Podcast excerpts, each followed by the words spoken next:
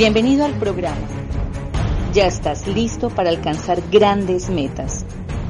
Somos Tribus Team. Qué bendición estar acá, qué regalo, qué privilegio. Es emocionante, no se imaginan. Yo también.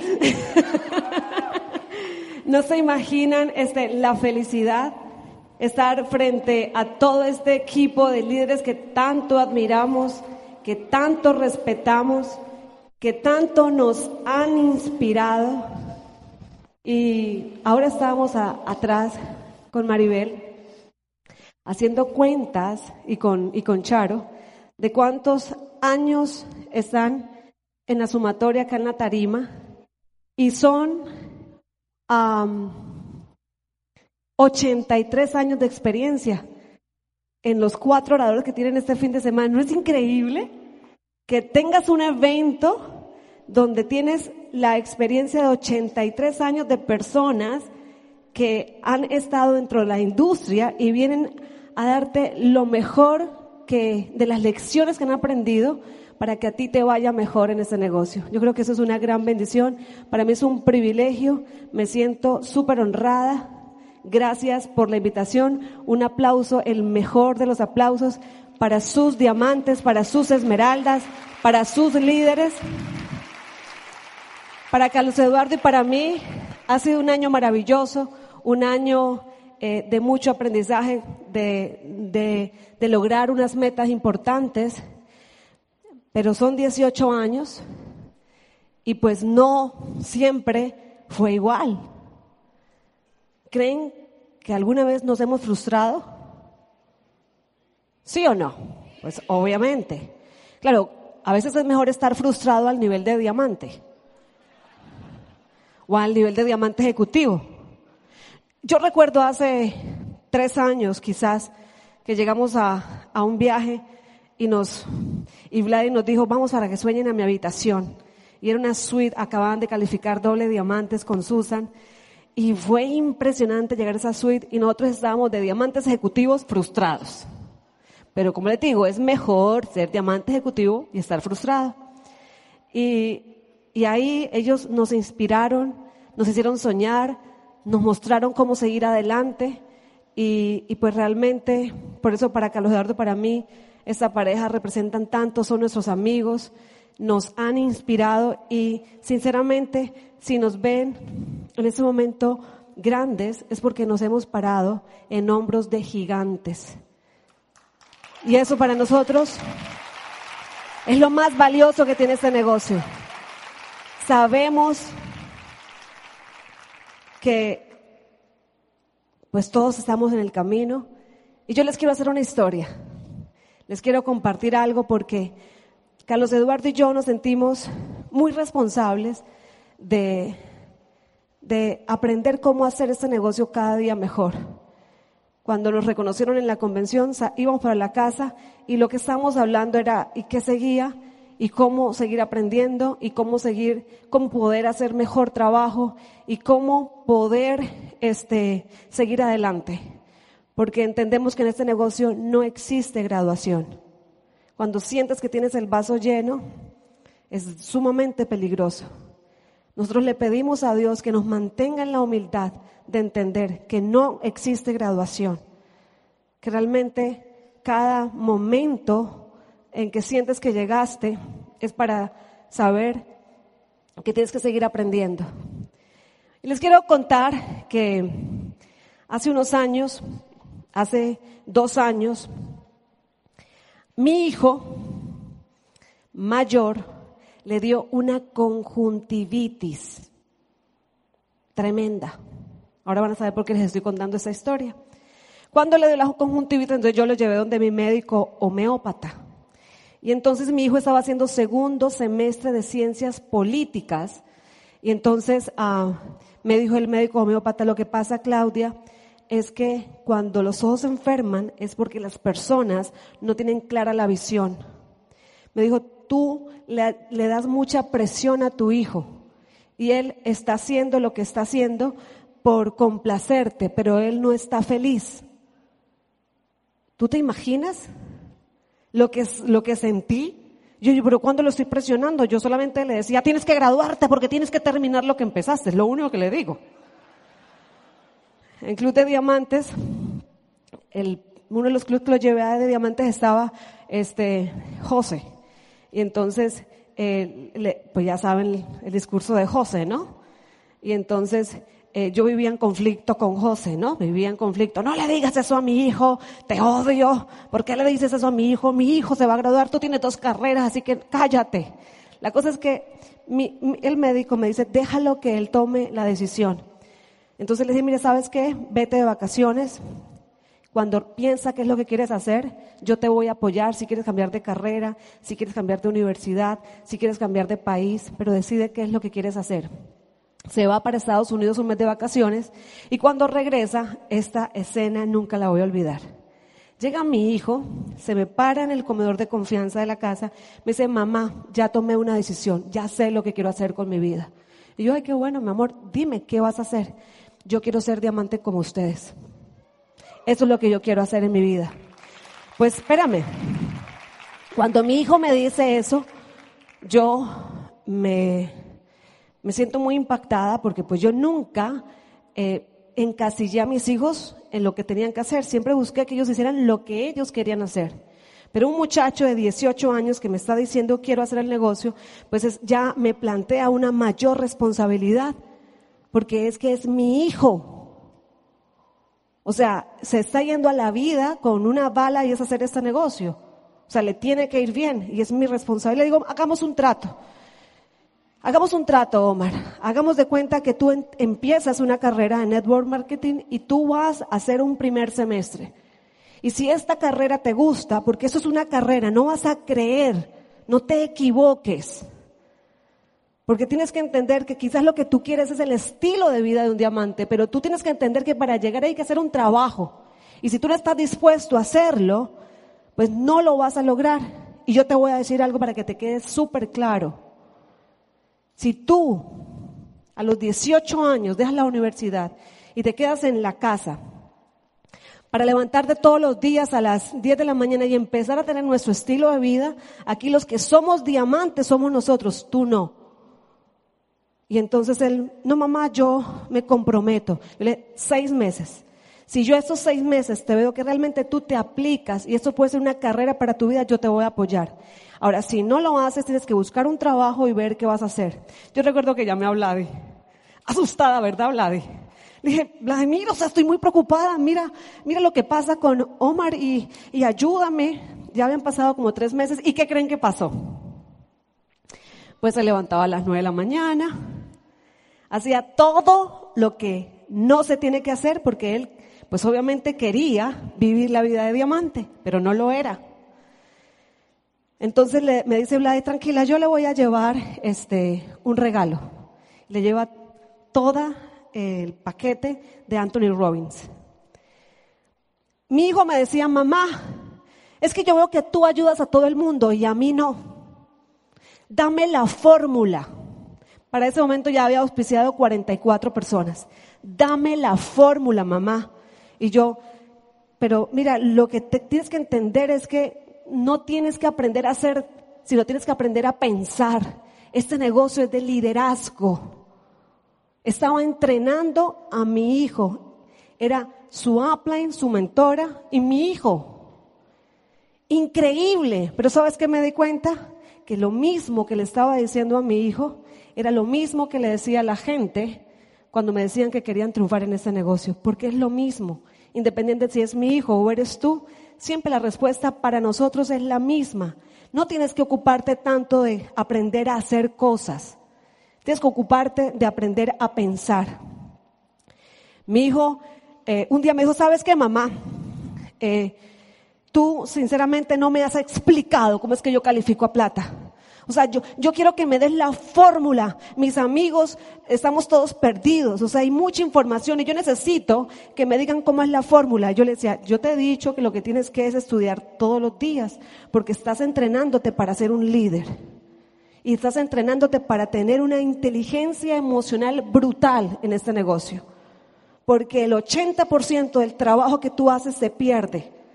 Y tienes que ser fuerte para eso. Porque a veces la gente que tú más quiere que triunfe, luego ya no te contesta el teléfono. Y yo no sé si a ustedes les pasa, pero hasta que yo no aprendí lo siguiente que les quiero contar, yo no pude superar ese sentimiento de frustración y de culpa de sentir qué me faltó enseñarle o qué me faltó decirle a esa persona que tenía tanto potencial y talento y era mi primer diamante supuestamente y ya no contesta el teléfono. ¿Les ha pasado? Y entonces le digo, ¿sabes qué? Omar, está bien, vamos a hacer un acuerdo. Vas a traer la gente más pila de tu negocio, vamos a hacer una pizza party en casa y yo les voy a dar la fórmula. Les voy a dar la fórmula. Pero tiene que decirles que tienen que comprar un cuaderno nuevo. Porque les voy a dar la fórmula. Llegaron esa noche a la casa sus seis amigos, eran seis con el siete, con los que iba a calificar diamante.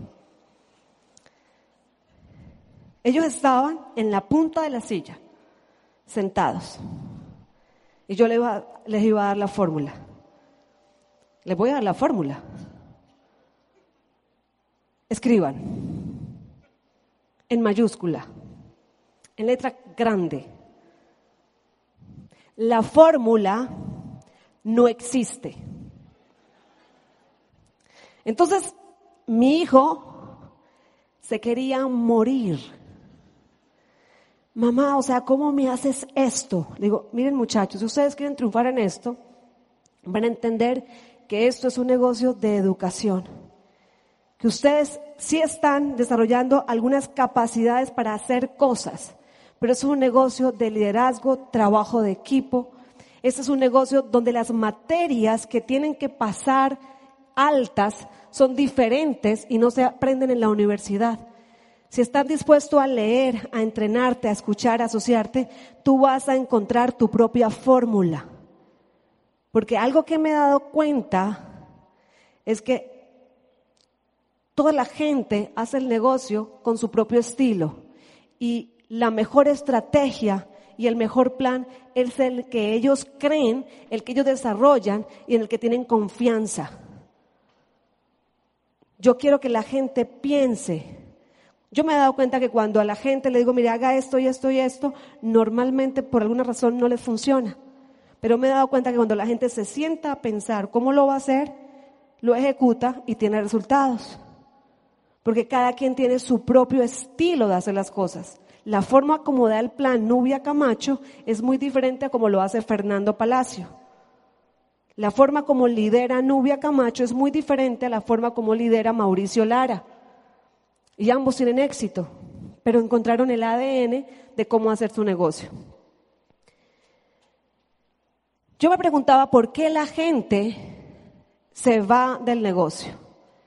Eso me generaba a mí sentimiento de, de culpa, sentimiento de impotencia, sentimiento de responsabilidad y mucha frustración.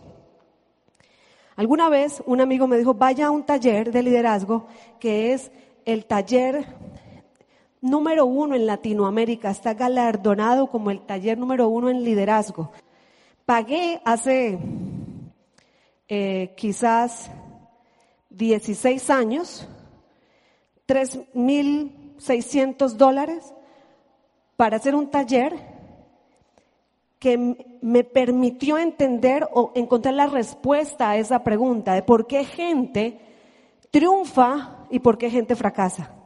Y fue para mí como quitarme una cruz pesadísima de encima, como quitarme una cruz y ya entender la pureza del que realmente tiene ese ADN para ganar. Empecé a hacer el negocio de una forma muy diferente a partir de ese taller de liderazgo que duró seis meses. Estuve seis meses haciendo un diplomado en liderazgo, pero les voy a decir lo más importante que aprendí. O sea, la carpeta que me quedó arriba y al frente. Lo más importante, el, la mente funciona como un archivador y las cosas que son importantes para ti, tú las pones en carpetas arriba y al frente. Lo que no es tan importante, tú lo pones ¿dónde? Abajo y atrás. Y entonces esto me quedó arriba y al frente. fue lo más importante. O sea, pagué toda esa cantidad de dinero hace 16 años para aprender lo que les quiero compartir. Y fue el mejor regalo. Me permitió hacer el negocio con un carácter diferente. Me permitió hacer el negocio con más, eh, con más responsabilidad personal y entendiendo cuál es mi 100%, incluso con mi propio hijo. Incluso con mi propio hijo. Porque por mucho que lo amo, de mí no depende. Yo tengo que entender cuál es mi 100% y cuál es el 100% de él. Lo que me quedó como información muy importante es que este eh, conferencista dice, eh, hace algunos años se hizo un estudio en Harvard para determinar por qué la gente fracasaba o por qué la gente tenía éxito. Y el estudio arrojó que el 83% de las personas, 83% de la gente está destinada al fracaso y que solo el 17% de la gente logra el éxito en las cosas que se propone. Entendiendo que lograr el éxito, pues básicamente es que usted pueda vivir una vida equilibrada, que se sienta feliz, que tenga eh, esa salud impecable, que los proyectos que se propone los pueda sacar adelante, que se sienta pleno. Aquí yo creo que en ese salón los que estamos somos del 80 y, del 83 o del 17, del 17%, ¿verdad? Ese salón está lleno de ese porcentaje del 17%. Y decía el conferencista, los del 83% no tienen las tres características que se necesitan para triunfar. No las tienen. Ese 17% sí las tienen como un común denominador. ¿Les digo cuáles son las características o lo dejamos para mañana? ¿Les digo de una vez? Bueno, la primera. Lo que sí tiene la gente del 17%, número uno, es inteligencia emocional. Lo que entendí en este taller es que la inteligencia emocional es la capacidad que tiene una persona de, hacer, de no hacer una, una tempestad en un vasito con agua. Luego fui a otro taller unos años después y pude entender o comprender mucho más profundamente lo que es inteligencia emocional.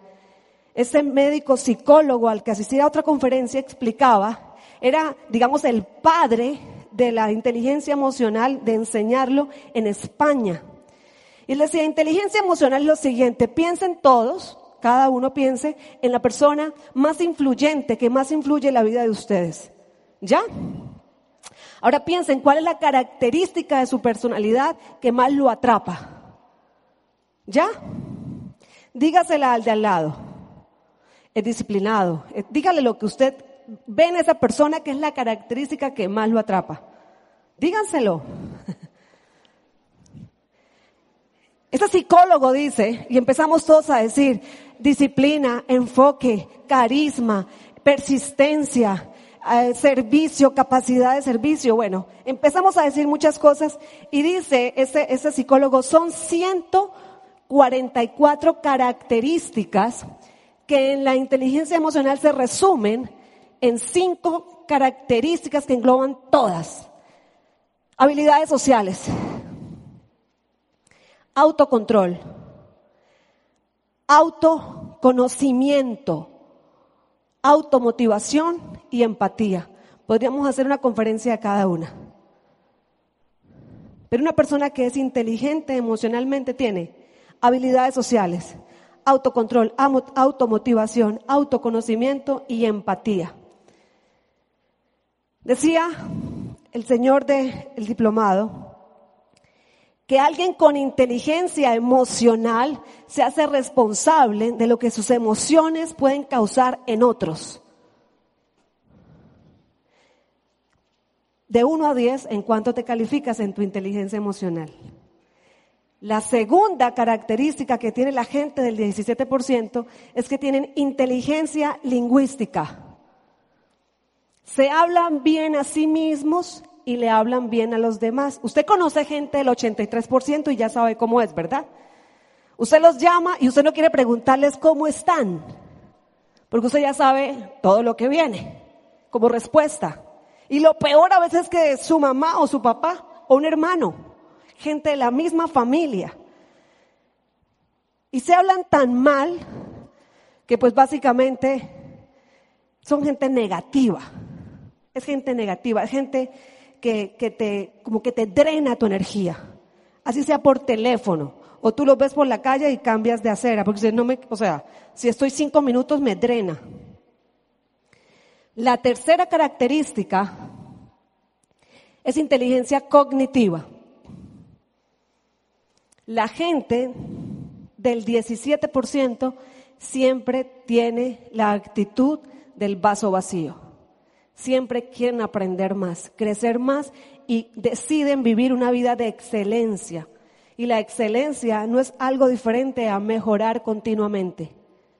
Hay gente que al no tener inteligencia cognitiva se comportan como, no sé si alguno de ustedes alguna vez fue a la tienda cuando estaba chiquito y va luego de 15 o 10 o 20 años a la misma tienda y está la misma persona atendiendo el mismo lugar, con la misma pintura, usted siente que no pasó el tiempo ahí. ¿Alguna vez ha estado en un lugar que usted siente que no pasó el tiempo? Y así hay personas. Hay gente que parece que no pasa nada en ellos. No hay ninguna aprendizaje, ningún cambio, ni ningún deseo de superación. La gente del 17% es gente que siempre está en actitud de cambio, en actitud de, de excelencia, con sed de aprender, en la punta de la silla. La humildad para seguir aprendiendo. Así que, amigos, cuando yo salí de ese diplomado, me di cuenta de algo. Me di cuenta que sería ingenuo pretender desarrollar en otros seres humanos esas tres inteligencias para que ellos lograran el éxito. Entendí que mi responsabilidad en la vida era tener yo la capacidad de poder superarme a mí misma y que no podía asumir la responsabilidad de hacerlo por otros. Y que cuando la gente se iba de este negocio, ya sabía yo qué era lo que pasaba. Ya tuve una respuesta a mi frustración. Dejé de sentir culpa. Así que aprendí a hacer este negocio con más carácter. Y aprendí a decirle a la gente, es tu negocio, es tu responsabilidad. Lo hice con mi hijo. Y ustedes tienen que saber que ¿Dónde, dónde está su verdadera responsabilidad en ese negocio? Es que usted sea y se comprometa y trabaje fuertemente por hacer parte realmente de ese 17%. Y cuando las cosas no estén saliendo como usted quiere que salgan, asumir el 100% de la responsabilidad. Porque el lugar donde estás hoy es la, el resultado de donde está tu mente. Si quieres un resultado diferente, entonces tienes que pensar diferente y trabajar en ti de una forma diferente. Y solamente puedes hacerlo por ti mismo. Es tu única responsabilidad. Y si tú eres mejor, tus resultados cambian. Y eso es maravilloso. Para mí fue la mejor lección que aprendí en el desarrollo de este negocio y me hizo más responsable. Deseo de todo corazón que les aporte y que suelten y que entiendan que cada quien tiene que cargar con su propia vida y que si apenas podemos con la nuestra y que cada quien se haga responsable. ¿Les parece? Maravilloso. Bueno, les quiero dejar con la mejor parte de mi negocio, de mi vida. Estamos esperando a Luciana. Tengo seis meses de embarazo. Y pues Carlos Eduardo, tengo que decirles que lo que más admiro en él es su capacidad de siempre reinventarse. Es alguien que, digamos, esa inteligencia cognitiva está muy alta. Es alguien que siempre está en la actitud de aprender algo nuevo. Te amo, gracias, mi amor. Muy bien, gracias. Un aplauso para Clau, por favor.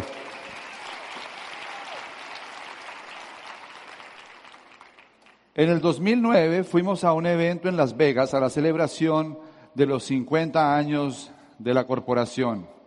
Fue un evento sin precedentes, un evento realmente pues increíble porque es la primera vez que se reunía, creo, por lo menos desde, desde lo que yo sé, se reunían todos los diamantes del mundo en un solo lugar. Por lo menos en la historia reciente, si los números no me fallan, estamos hablando de cerca de 3.000 diamantes del mundo entero que viajamos a Las Vegas a la celebración de los 50 años. Nosotros, eh, era mi primer club de diamantes. Toda la celebración que tuve fue ver una pantalla donde estaba mi, mi, foto, mi nombre. De hecho, no estábamos casados todavía y ese era todo el reconocimiento que íbamos a recibir. Simplemente una foto que pasaba en unas pantallas cada 15 o 20 minutos. Era gente de todas partes del mundo.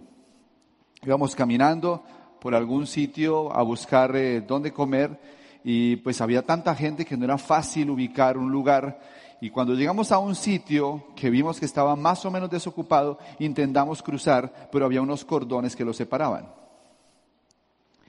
Intentamos quitar el cordón para pasar y me dijeron, no, no, no, no, no, eso solamente es para el Founder Council. Founder Council. No tenía ni idea qué significaba eso. Entonces después averigüé lo que representaba. Representaba un logro dentro del negocio que implicaba llegar al nivel de embajador corona o tener al menos 20 créditos FA para poder estar en el Founder Council. Empecé a investigar un poco más sobre el tema para entender cómo podíamos realmente acceder allá y me di cuenta de varias cosas. La primera es que no había ningún hispanoparlante que hubiera pisado jamás el Founder Council. Nadie en América Latina, ningún hispanoparlante había estado allá. Averigüé más y obtuve datos como este. Solamente hay 14 países que están representados en el Founder Council.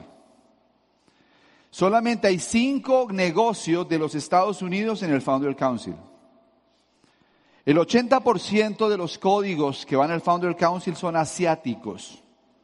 Solamente hay 17 códigos del resto de los países a los países asiáticos que tienen por lo menos alguien en el Founder Council. Hay menos de 100 negocios que han calificado al Founder Council. O sea que realmente era una meta interesante. Cuando salimos de ahí, dijimos, ¿cómo lo vamos a lograr?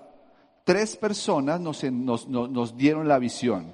La primera fue John Brockman, un señor que trabajaba con la corporación desde hace muchísimos años y me dio consejos muy valiosos acerca de cómo enfocarme en el negocio. Me dijo, enfócate en ayudar a los grupos que no necesariamente son los más grandes. Esa lección fue importante para mí. Otra persona que me ayudó fue Ed Posma. También trabajaba con la corporación durante muchísimos años y me enseñó mucho sobre el tema de créditos FA. Y el tercero fue Vladimir Pándura.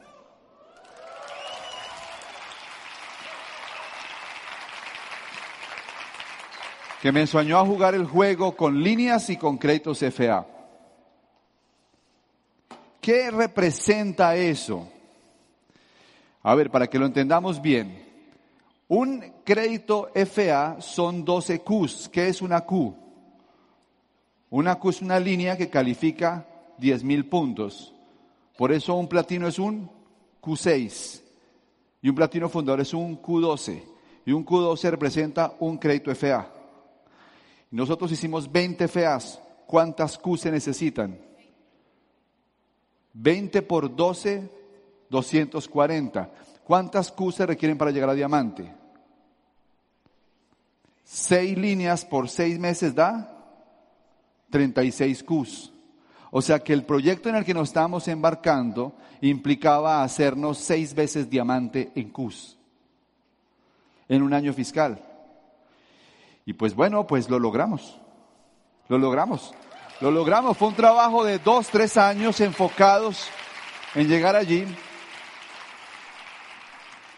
Pero hay varias lecciones que yo quiero compartirles en estos minutos que me quedan. Son las siete lecciones que aprendimos para llegar al Founder Council, pero que no solamente son aplicables para llegar al Founder Council, sino que son aplicados para hacer que este negocio sea realmente un negocio gigante en el mundo de Amway. Actualmente somos un negocio en crecimiento, pero no representamos sino apenas el 2% de la facturación mundial de Amway. ¿Cuántos de ustedes tienen negocio en Japón, en China, en Corea, en Tailandia? Luego que Amway venda 11.8 billones de dólares, pues a nosotros no nos toca. Es una buena noticia para unos, pero todavía no para nosotros. Nos llena de orgullo, pero nos pone en una posición de pensar todo lo que falta hacer en América Latina porque no representamos sino apenas el 2% de la facturación del negocio amo a nivel mundial. Piénsenlo, para cualquier compañía perder el 2% de su volumen representaría muy poco. Pero Amway sabe que el próximo mercado que va a llevar la corporación a 14 o 15 billones de dólares sale de América Latina. No lo digo por entusiasmarlos, no lo digo por entusiasmarlos, porque lo van a hacer con nosotros o sin nosotros. Lo digo para que tengan la visión de lo que este negocio va a representar en los próximos tres, cuatro o cinco años. Me he puesto a analizar y a buscar información para tratar de entender dónde podríamos encontrar el ADN que nos lleve a construir un negocio de las proporciones de los negocios asiáticos. Y para mí hay siete lecciones claves y quiero compartirles. Primera gran lección que aprendimos en el camino. Entre más alta es la montaña, más necesidad hay de crear un equipo.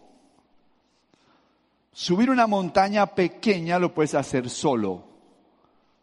Si has llegado a algún sitio solo no es una gran montaña. Para llegar al Everest se requieren muchas personas haciendo parte de un equipo. Para lograr hacer de este mercado un mercado gigantesco, tenemos que salir del paradigma del líder y entrar en el paradigma del equipo. Estamos en la era de equipos exitosos, no de líderes exitosos. Tenemos que aprender a jugar en equipo con los demás empresarios de las organizaciones. Tenemos que aprender a cooperar y no a competir. Tenemos que entender que el éxito de cada persona en el negocio a todos nos toca, así no sea parte de nuestro negocio. Los latinoamericanos somos muy competitivos. Tenemos que aprender a cooperar. En Colombia decimos que un colombiano es más inteligente que un japonés. Y seguramente un mexicano es más inteligente que un japonés. Pero dos japoneses son más inteligentes que dos mexicanos. Dos japoneses son más inteligentes que dos colombianos. Los dos colombianos se ponen a competir y a pelear, los dos japoneses se ponen a cooperar. Para conquistar grandes montañas, altas montañas en el negocio Amway, necesitamos aprender a, a trabajar en equipo. Dos materias fundamentales tuvimos que estudiar los últimos dos años para que este PIN se lograra. Influencia y trabajo en equipo. Hace un año nos sentamos con nuestra organización de diamantes, Esmeraldas, y le dijimos, muchachos, vamos a correr una meta, vamos a construir 20 FEAs porque queremos llegar al Founder Council con una camiseta que diga se habla en español. Y se volvió una meta de equipo.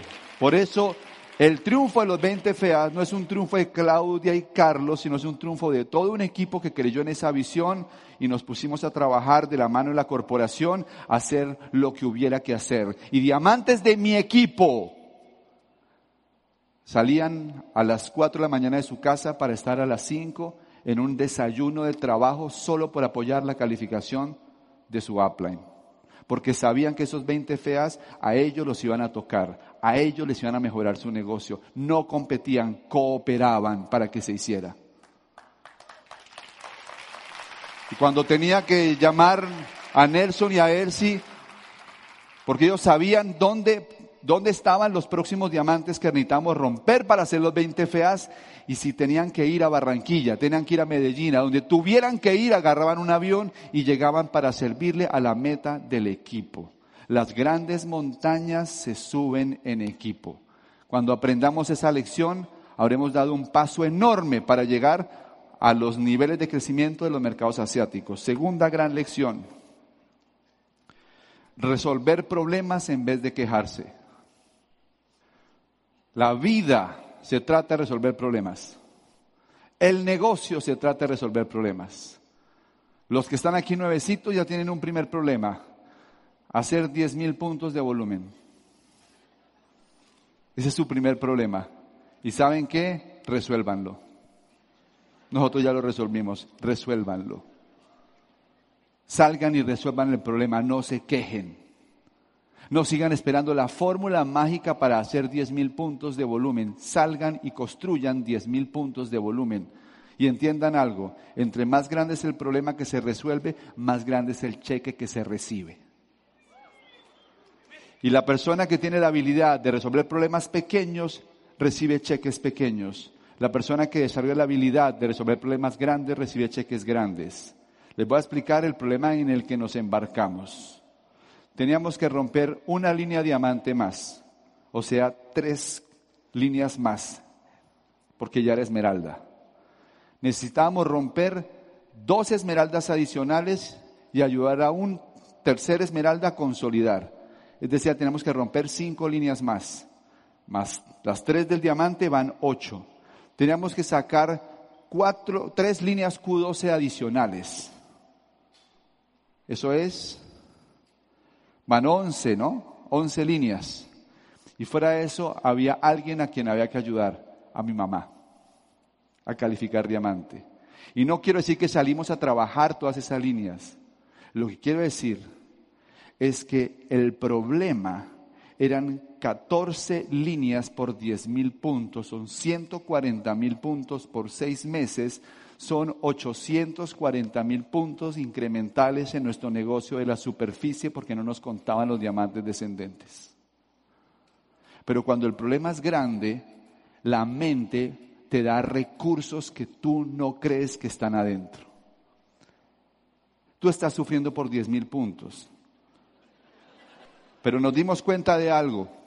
Necesitábamos levantar nuestro tope de liderazgo.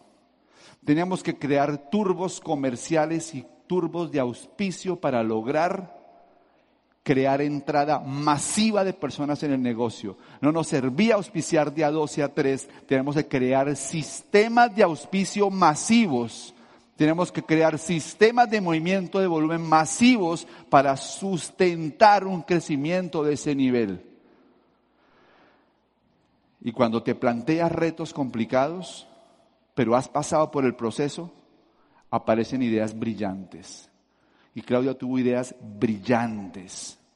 Inventamos cosas que nos ayudaron a levantar eso.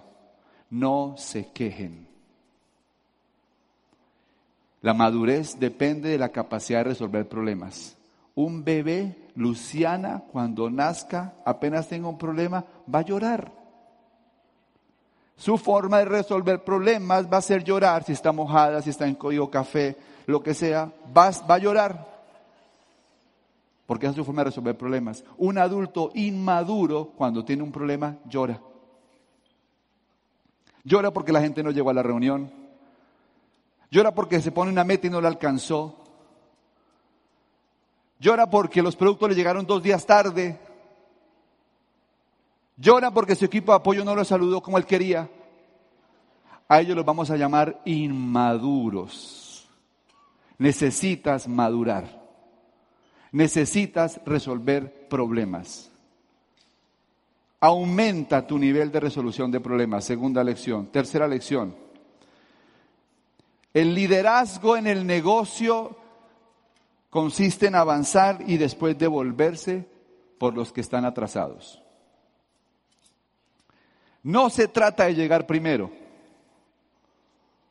El liderazgo trascendental en el negocio Amway consiste en avanzar y devolverse por los que están atrasados.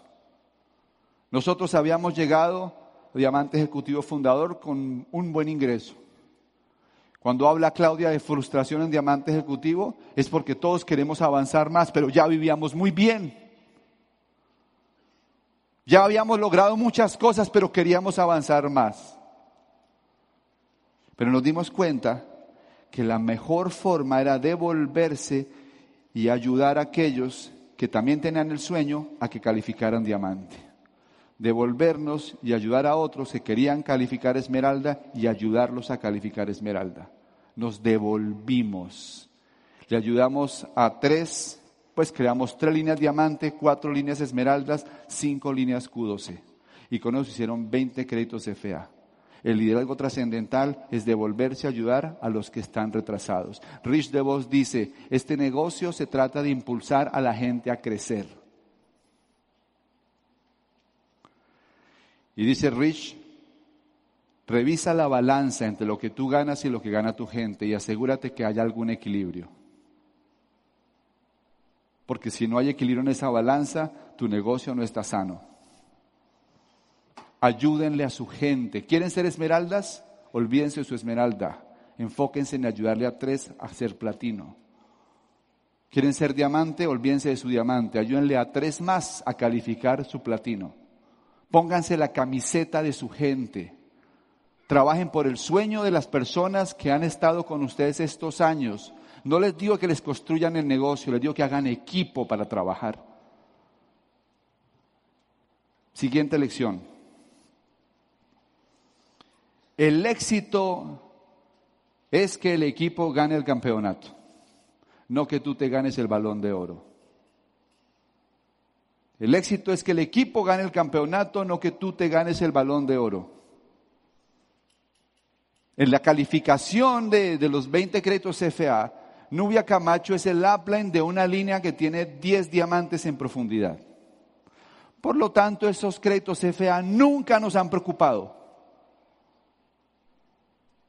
Pero ella fue mi primer frontal. Para ella ese diamante era más importante que para nosotros hacer 20 feas.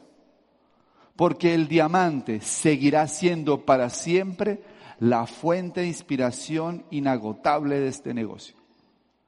Nosotros podemos calificar más niveles y aquí pueden sacarse más coronas y lo que sea. Y va a ser emocionante, sí, pero la fuente inagotable de inspiración de un mercado es la cantidad de gente que califica diamante. Necesitamos 50 o 60 diamantes más aquí en este país. Y no dentro de 10 años. Porque esa es la fuente inagotable de inspiración para toda la gente. Entonces tuvimos que trabajar para apoyar a Nubia a calificar su diamante porque era parte del éxito del equipo. No era solamente ganarnos el balón de oro, era que el equipo ganara el campeonato. Y trabajamos para ayudar a más gente a calificar diamante y más gente calificó esmeralda y salieron siete nuevos diamantes y salieron quince nuevos esmeraldas y salieron dos diamantes ejecutivos porque estábamos trabajando era para que el equipo ganara el campeonato. Quinto, nos dimos cuenta, jóvenes, que necesitas dejar una huella en el proceso para que la gente pueda seguirte. Si tú avanzas en el camino pero no dejas huella, nadie sabe cómo te cómo seguirte, cómo avanzar. Tienes que hacer un modelo de crecimiento que sea masificable y duplicable. Si lo que estás haciendo solamente funciona porque eres talentoso, no dejas huella y la gente no te puede seguir. Entendimos que el método era fundamental para que el negocio funcionara. Que cuando se hace con método todo el mundo lo puede hacer. Yo quiero que en el negocio amo y califiquen no los talentosos, sino califiquen los aplicados, los estudiosos, los de buen corazón, los que sirven, no los talentosos. Me encanta que suban talentosos a la tarima. Eso es buenísimo, pero no todo el mundo los puede duplicar. Por eso entendimos que era fundamental trabajar con un método. Y Eva y Peter me enseñaron algo muy valioso cuando los vi en Bogotá. Me dijeron, primero cambiamos la constitución de Alemania a cambiar el método de trabajo. Necesitas un método para trabajar. Necesitas ser un líder que la gente pueda seguir. Sexto, aprende, o mejor, vuélvete bueno en lo difícil y no en, la y no en lo fácil. ¿Dar planes es fácil? ¿A cierto nivel? Sí. ¿Escuchar un audio es fácil? Sí. ¿Y leer un libro? ¿Ir a una reunión? Eso es fácil. Tienes que volverte bueno en lo difícil, no en lo fácil. Lo difícil, ¿sabes qué es? Lo difícil es comenzar un nuevo empresario, ayudarlo a ganar dinero y lograr que se sostenga en el proceso. ¿Sabes qué es difícil? Lo difícil es lidiar con tu ego y con el ego de tu gente. Eso es difícil. Lo difícil es aprender a trabajar en equipo y no salir peleando. Eso es difícil. Lo difícil es trabajar la profundidad y empezar a ir a sitios donde tú no esperabas ir, salir de la comodidad, meterte en ese carro y manejar una hora y media para llegar a un sitio donde no había nadie. Eso es difícil. El concierto que más se recuerda de Paganini fue el concierto que terminó con una sola cuerda. El tipo era un gran violinista, tocaba el violín, rompió su cuarta cuerda y siguió tocando. Rompió su tercera cuerda y siguió tocando. Rompió la segunda cuerda y siguió tocando. Terminó el concierto con una sola cuerda. Por eso es recordado en todo el mundo. Decían que tenía pacto con el diablo. Paganini. Porque es recordado porque fue bueno en lo difícil. Yo tengo una pareja de diamantes nuevos de Barranquilla que dice, mi diamante, es que yo tengo mucha gente en mi grupo que es muy buena en lo fácil. Ellos son buenos es hablando en la tarima. Ellos son buenos diciendo cosas. Son buenos dando asesorías. Ellos son buenos dando instrucciones, pero no son buenos en lo difícil. Nosotros aprendimos a hacer lo difícil bien, mi diamante. Nosotros aprendimos a romper líneas y a hacerlas sostenibles. Nosotros aprendimos a liderar la gente. Calificaron Esmeralda Fundador, Diamante y comenzaron tres líneas Esmeralda este año fiscal. Porque se volvieron buenos en lo difícil. Si quieres triunfar en este negocio, identifica qué es lo difícil que tienes alrededor y vuélvete bueno en eso. Séptimo, hay un personaje que se llama Benjamin Sander. Es un tipo genial. Director de la Orquesta Sinfónica de Boston. El tipo tiene una charla TED buenísima para que la busquen. Y entonces dice, cuando estoy frente a la orquesta y estoy dirigiendo, estoy emocionado y empoderado, amo lo que hago. Cuando se acaba el concierto, generalmente la gente me pide que me voltee para darme un gran aplauso. Un día me di cuenta que el único que no hacía ningún sonido cuando estaba la orquesta sonando soy yo. A pesar de eso, la gente me daba un gran aplauso, aunque yo no hacía ningún sonido. Y me di cuenta por qué porque mi trabajo consiste en empoderar a otros para que le hagan brillar los ojos a los demás. Ese día me di cuenta que el éxito realmente depende de cuántos ojos brillantes tienes a tu alrededor. Llega a tu casa y mira los ojos de tus hijos. Y si tienen los ojos brillantes, lo estás haciendo bien. Mira la gente con la que trabajas en tu negocio. Y si tienen los ojos brillantes, lo estás haciendo bien. Mira la gente, si tienes un trabajo tradicional a tu alrededor, mírale los ojos, si tienes los ojos brillantes, lo estás haciendo bien.